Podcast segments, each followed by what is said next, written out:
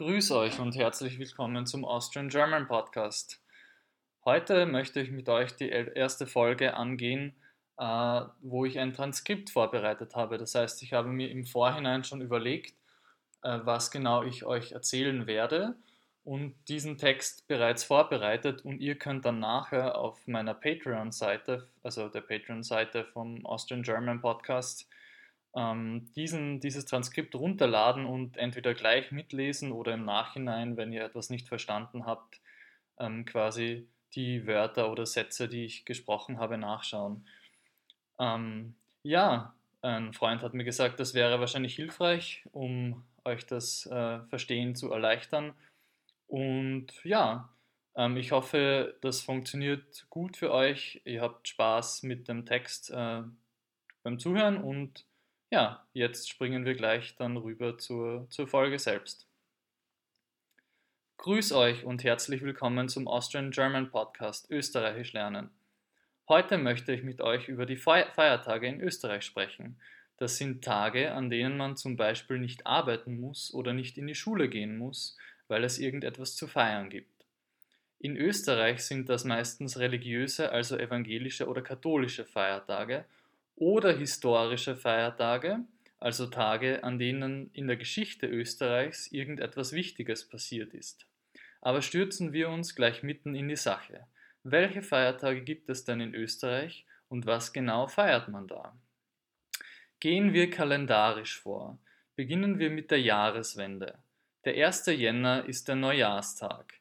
Das kennt ihr vielleicht vom berühmten Neujahrskonzert der Wiener Philharmoniker eines weltweit im Fernsehen und Radio ausgestrahlten Konzertes am Morgen des 1. Jänners. Der 1. Jänner ist einfach der erste Tag des neuen Kalenderjahres im julianischen und gregorianischen Kalender, die in Österreich und vielen anderen Ländern offiziell verwendet werden. Der 1. Januar als Jahresbeginn wurde bereits von Julius Caesar festgelegt, und zwar schon im Jahr 46 vor Christus. Der neue julianische Kalender richtete sich nach dem Sonnenjahr und hatte 365 Tage, 12 Monate, 7 Wochentage und ein Schaltjahr alle vier Jahre. Der Neujahrstermin wackelte jedoch wieder im Mittelalter. Da begann das neue Jahr an Weihnachten, dem 24. Dezember, später am Dreikönigstag, dem 6. Jänner. Ähm, erst 16 91 legte der Papst den Jahresanfang endgültig auf den 1. Jänner. Dazwischen kam es allerdings zu einer Korrektur im Kalender. Papst Gregor VIII. ließ im Oktober 1582 zehn Tage ausfallen, um den Kalender wieder in den Rhythmus des Sonnenjahres einzugliedern. Dabei verfeinerte er auch die Schaltjahrregelung. Jedes durch 100 teilbare Jahr ist kein Schaltjahr, außer es ist durch 400 teilbar. Seither bestimmt der gregorianische Kalender, wann Silvester ist. Der Namenspatron für das Fest ist übrigens ebenfalls ein Papst, Silvester I., Bischof von Rom, starb am 31. Dezember 335 und wurde später heilig gesprochen. Jetzt habe ich bereits einen zweiten Feiertag um das neue Jahr erwähnt, Silvester, den 31. Dezember. Viele arbeitende Menschen haben diesen Tag zur Hälfte oder ganz frei. Auch habe ich bereits den 6. Jänner erwähnt, den Dreikönigstag. Als heilige drei Könige oder auch Weise aus dem Morgenland bezeichnet die christliche Tradition die Sterndeuter, die durch den Stern von Bethlehem zu Jesus geführt wurden. Ein wichtiger christlicher Feiertag also. Typisch für Österreich ist, dass an diesem Tag vor allem in ländlichen Gegenden Gruppen von sogenannten Sternsingern von Haus zu Haus ziehen, christliche Sprüche und Lieder vortragen und dabei um eine Spende bitten. Als nächstes kommen wir schon in die Schulferien rund um das Osterfest, die sogenannten Osterferien. Der Ostersonntag ist der erste Sonntag nach dem ersten Vollmond im Frühling. Der Frühlingsbeginn ist hier definiert als der 21. März. Das heißt, dass der Ostersonntag frühestens am 22. März und spätestens am 25. April ist. Der Montag nach dem Ostersonntag, Ostermontag, ist ebenfalls ein gesetzlicher Feiertag. Die meisten Leute müssen an diesem Tag nicht arbeiten. Schülerinnen haben übrigens die ganze Woche vor dem Ostersonntag und auch noch am Ostermontag frei. Der Freitag vor dem Ostersonntag, der sogenannte Karfreitag, wird oft als der höchste evangelische Feiertag bezeichnet. Er war bis vor wenigen Jahren auch in Österreich ein gesetzlicher Feiertag, wurde dann aber abgeschafft. Nach Ostern geht es im Mai weiter mit den Feiertagen. Der 1. Mai ist der österreichische Staatsfeiertag. Die Geschichte ist hier etwas komplex. Ursprünglich wurde am 12. November, der Tag der Ausrufung der Ersten Republik 1918 gefeiert. 1934, als Faschisten in Österreich regierten, also im sogenannten Austrofaschismus, wurde der 12. November abgeschafft. Der 1. Mai wurde zum Staatsfeiertag erklärt als Gedenken an die Ausrufung der autoritären Mai-Verfassung. Seit Ende des Zweiten Weltkrieges feiert man jetzt am 1. Mai wie ursprünglich die Ausrufung der Ersten Republik. Von der Sozialdemokratie wird der 1. Mai auch als Tag der Arbeit gefeiert. Die meisten Leute müssen an diesem Tag nicht arbeiten. Der nächste Feiertag ist wieder ein christlicher, nämlich Christi Himmelfahrt. Das bezeichnet im Christentum die Rückkehr von Jesus als Sohn Gottes zu seinem Vater in den Himmel. Christi Himmelfahrt wird 39 Tage nach dem Ostersonntag gefeiert. Deshalb fällt das Fest immer auf einen Donnerstag. Wenn man sich den Freitag danach freinehmen kann, hat man jedes Jahr ein schönes, verlängertes Wochenende. Vielleicht um bereits einen kurzen Urlaub zu machen. Als nächstes, oft noch im Mai, manchmal auch im Juni, steht Pfingsten an, ebenfalls ein christliches Fest.